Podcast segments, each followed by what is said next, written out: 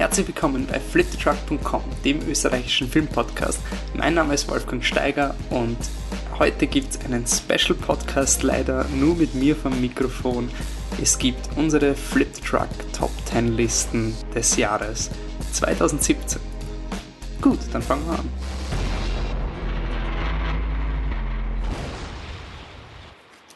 Ja, hallo alle. Ähm, das ist jetzt eine ziemlich merkwürdige und unangenehme Situation. Normalerweise sitze ich nur allein vor dem Mikro, wenn es eine neue Folge Game of Thrones gibt. Was ist der Grund? Wir brauchen immer länger für unsere Top 10 Listen, das wisst ihr wahrscheinlich eh.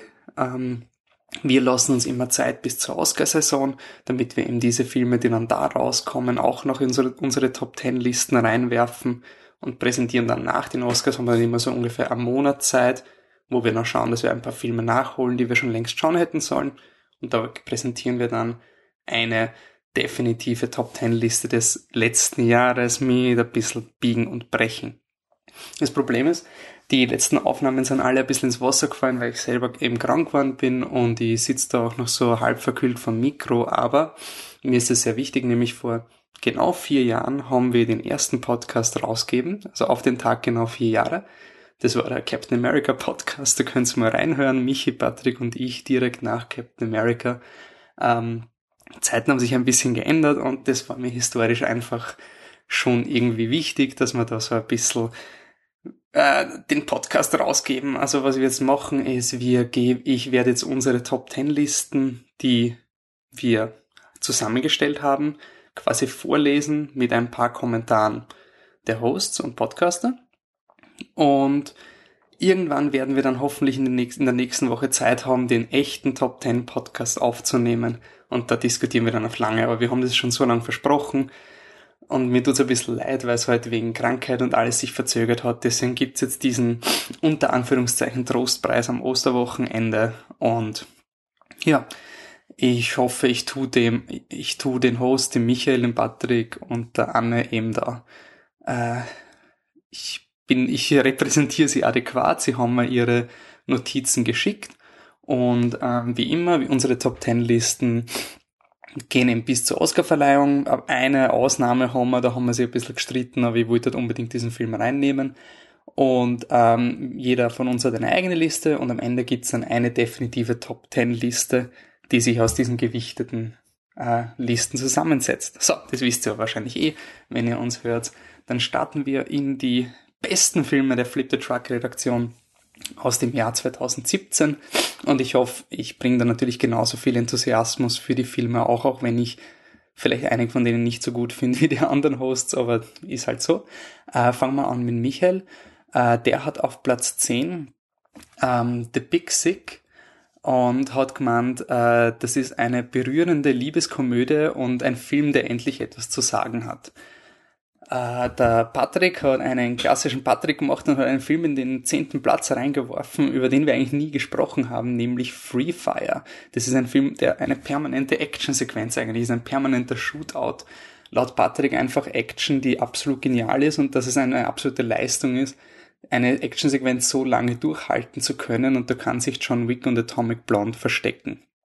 So, mein zehnter Platz, und wie gesagt, ich habe da ein bisschen gestritten, aber ich finde, es ist noch in der legalen Grauzone, dass er zum letzten Jahr zählt. Ähm, er hätte es wahrscheinlich auch in die, ins nächste Jahr geschafft, weil mir war das einfach zu wichtig, ich bin dazu gehypt. Äh, auf Platz 10 ist bei mir Annihilation von Alex Garland. Äh, nachdem er mit Ex Machina schon ein Science-Fiction-Meisterwerk geliefert hat, hat Alex Garland jetzt in meinen Augen, ich weiß nicht, ob er besser ist als Ex Machina, aber er ist wirklich, wirklich spitze. Schaut sich diesen Film an.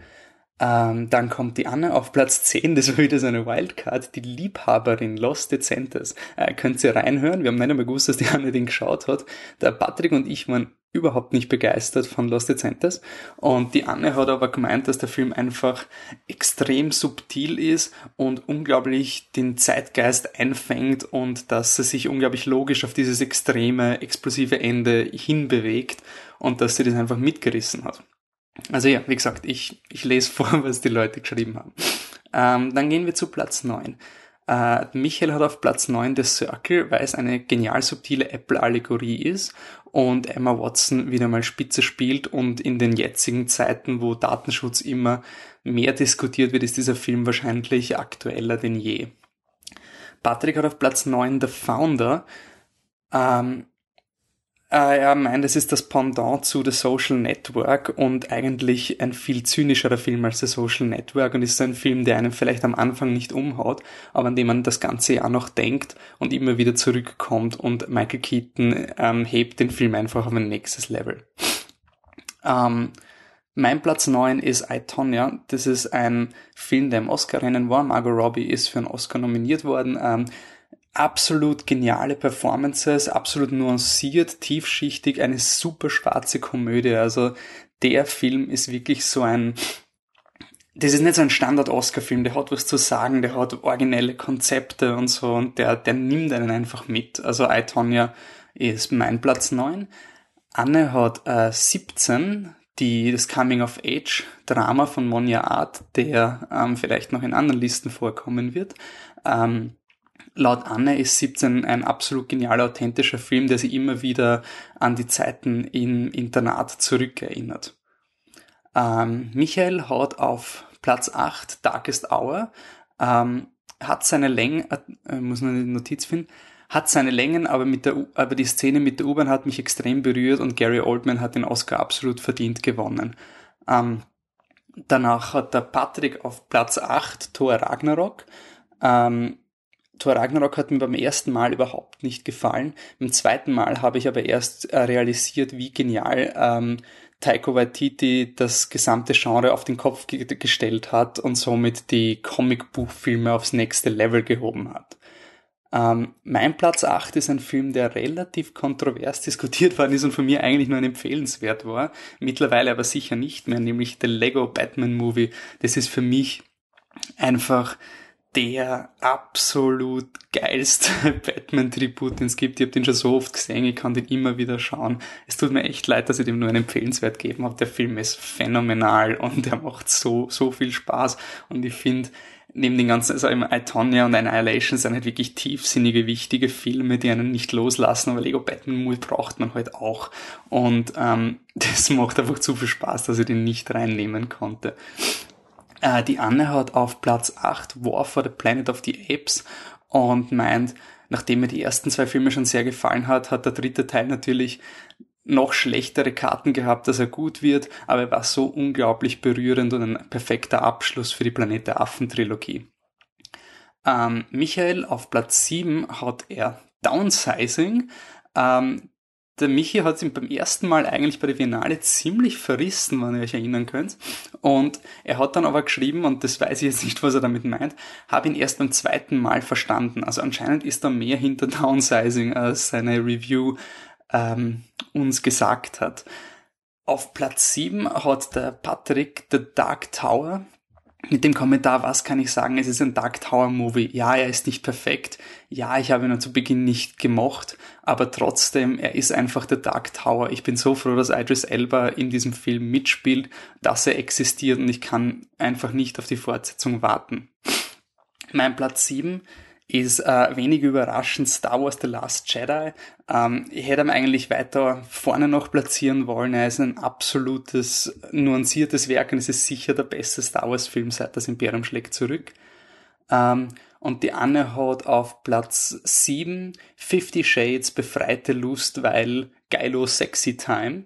Ähm, okay, und spätestens jetzt würde ich sagen, ja, frohen 1. April oder wie auch immer man das sagt. Ähm, danke fürs Zuhören. Ähm, aber das Einzige, was in diesem Podcast wirklich gestimmt hat bisher, war die Tatsache, dass ähm, unser erster Podcast ist wirklich am 1. April rausgekommen. Ähm, danke für vier Jahre Zuhören. Danke, dass ihr auch dem Jigsaw Podcast eine Chance gegeben habt. Der ist von unseren äh, Hörerstatistiken ist der genau gleich ähm, oft unabsichtlich gehört worden wie ein Game of Thrones Podcast zum zweiten, also zum Beispiel. Das hat mich irrsinnig gefreut, dass ihr uns da irgendwie so vertraut. Ähm, wie gesagt, ich hätte nie eine Top, also ich hätte nie eine Top Ten Liste ähm, nur vorgelesen ohne die anderen. Das geht einfach nicht. Das habt ihr jetzt gemerkt, das ist öde. Deswegen die Top Ten kommen.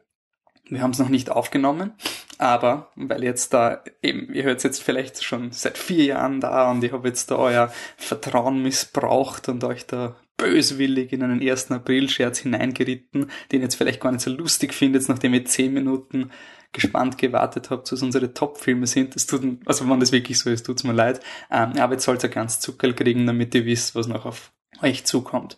Es kommt wirklich ein echter, legitimer OG Flip the Truck Podcast am Dienstag. Da werdet ihr wisst, da werdet ihr herausfinden, was wir wirklich über Annihilation und I, denken.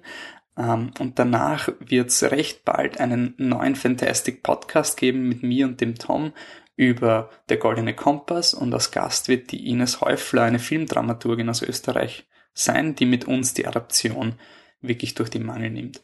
Und danach gibt's ziemlich sicher bald unseren Top 10 Podcast. Wie gesagt, das Problem war eher Krankheit meinerseits, dass wir die Aufnahme immer verschoben haben. Aber das ist uns einfach wichtig. Und ähm, ja, ich sag danke fürs Zuhören. Ihr wisst, wo wir sind. Facebook, Flip the Truck. Auf Instagram, Flip the Truck. Auf Twitter sind wir mit Unterstrichen Flip, Unterstrich der Unterstrich Truck. Ähm, gebt uns iTunes-Reviews, gebt uns eine Sterne-Kritik, wenn ihr jetzt angefressen seid auf den April-Chat. Nein, bitte teilt das nicht. Aber äh, sagt uns einfach und ich sage nochmal Danke für eure Treue und ähm, bis Dienstag, wenn dann der 111. Podcast online geht und wieder die Filmdiskussionen weitergehen. Danke fürs Zuhören. Ciao.